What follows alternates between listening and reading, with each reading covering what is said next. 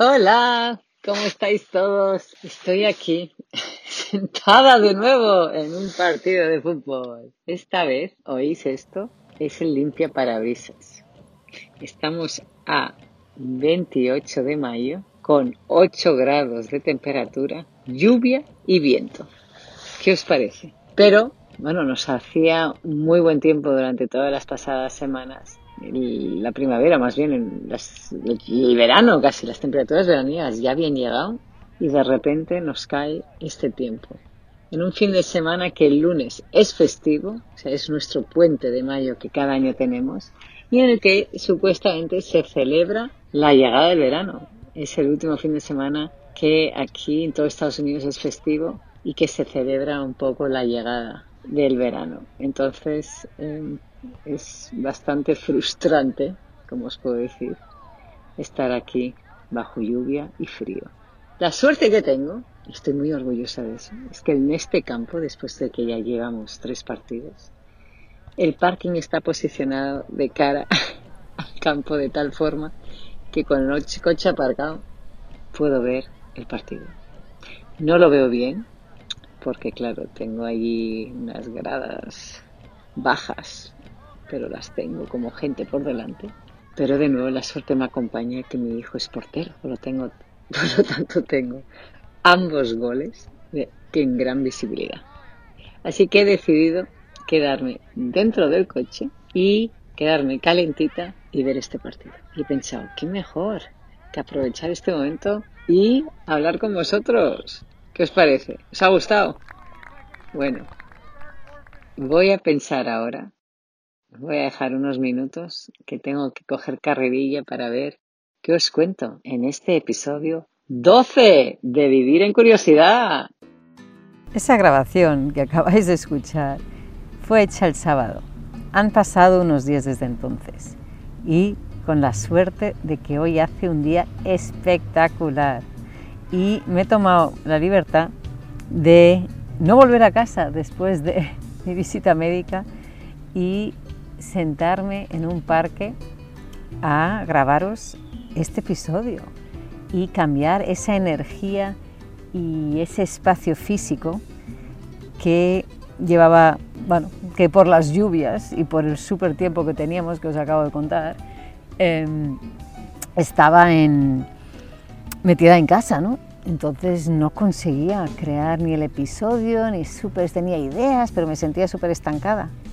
Así que decidí cambiar físicamente de lugar y de energía y sentarme en un parque con vistas a un lago para rematar este episodio, para poder publicarlo y vosotros escucharlo. Así que ahí vamos. Como os dije, o como acabo de decir, he estado bastante atascada un poco en de, de qué tema hablar. Mira que tengo bastantes ideas, pero al final me cuesta siempre un poco llegar a ese, a ese momento de decir, vale, voy a hablar de esto. Entonces, mientras pensaba, me acordé de una grabación que hice hace unos meses, en febrero, durante la época de COVID punta. Me había encontrado un amigo en el supermercado y es un amigo muy especial, dado que este podcast existe en gran parte por él, por sus ánimos y confianza en mí. Y después de haber estado encerrados en casa, sin ver a muchas personas, encontrarte a un amigo en el supermercado es todo un evento. Qué feliz ver a alguien que conoces, que te recibe con los brazos abiertos y te permite un abrazo, especialmente en época de COVID. Después de ponernos al día, acabamos hablando del podcast. Lo acababa de lanzar y él había conseguido escuchar el primer capítulo. O los primeros, no me acuerdo. Me felicitó y me dijo, las clavat, y cuando alguien a quien respetas y admiras mucho te dice esto, te hace sentir feliz y satisfecha. Creo que voy a acabar a apagar el teléfono que no para de dar señales de mensajitos. Me sugirió varios temas, uno en especial, para uno de mis episodios de Vivir en Curiosidad, y desde entonces no encontré el momento de darle atención a esta sugerencia hasta el día de hoy. Mi amigo me habló del mito griego de Sísifo, Sísifo y su roca. ¿Conocéis esta mitología? Sísifo Fue un personaje de la mitología griega que fundó y lideró el reino de Corinto. Era tan ambicioso por el dinero que para conseguirlo recurría a cualquier forma de engaño. Y había conseguido engañar a los dioses de tal forma que ellos acabaron castigándolo y lo obligaron a subir una roca por una montaña. El problema que se encontró fue que cada vez que llegaba a la cima con la piedra, ésta se resbalaba y se le caía de vuelta abajo. Y eso ocurría una y otra vez. Tenía que subirla una y otra vez, día tras día, eternamente. Sísifo tenía la esperanza que lograría cumplir su cometido y subir la roca a la cima. Tenía esa gran esperanza de poder llegar y esto le llevaba a esfuerzo visto por muchos como inútil cuando la subía y otra vez se le escapaba. Repetir eternamente esta acción pesada, absurda y sin sentido fue la atroz condena que le impusieron los dioses ofendidos.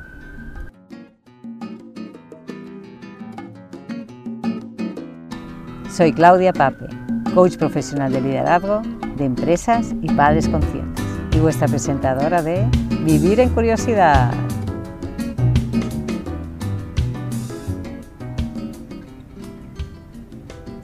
Seguramente existen muchas formas de interpretar esta mitología y yo voy a aprovechar y crear algo con ella según las diferentes conversaciones que tuve con mi amigo. Aprovecharé además para incluir una frase de Henry Ford si siempre haces lo que siempre has hecho, siempre obtendrás lo que siempre tienes. Esa es la frase que tras buscar varias me encaja mejor con el mito que os acabo de contar. Sísifo repetía una y otra vez lo mismo, su misma estrategia, y obtuvo una y otra vez el mismo resultado, y así eternamente. La lección que yo quiero obtener hoy de aquí, y de nuevo cada uno de vosotros puede sacar otra conclusión, es lo importante que es tener curiosidad, mentalidad abierta y de crecimiento. Muchas veces seguimos haciendo lo que siempre hemos hecho, porque nos funcionaba o porque nos era cómodo, hasta que ya no lo es. A nivel ejecutivo, las competencias que te han traído a una posición no necesariamente te llevarán a la siguiente. Y en la crianza de nuestros hijos, lo que funciona con uno no necesariamente funciona con otro. Como os dais cuenta, aquí al lado del lago pasa el tren.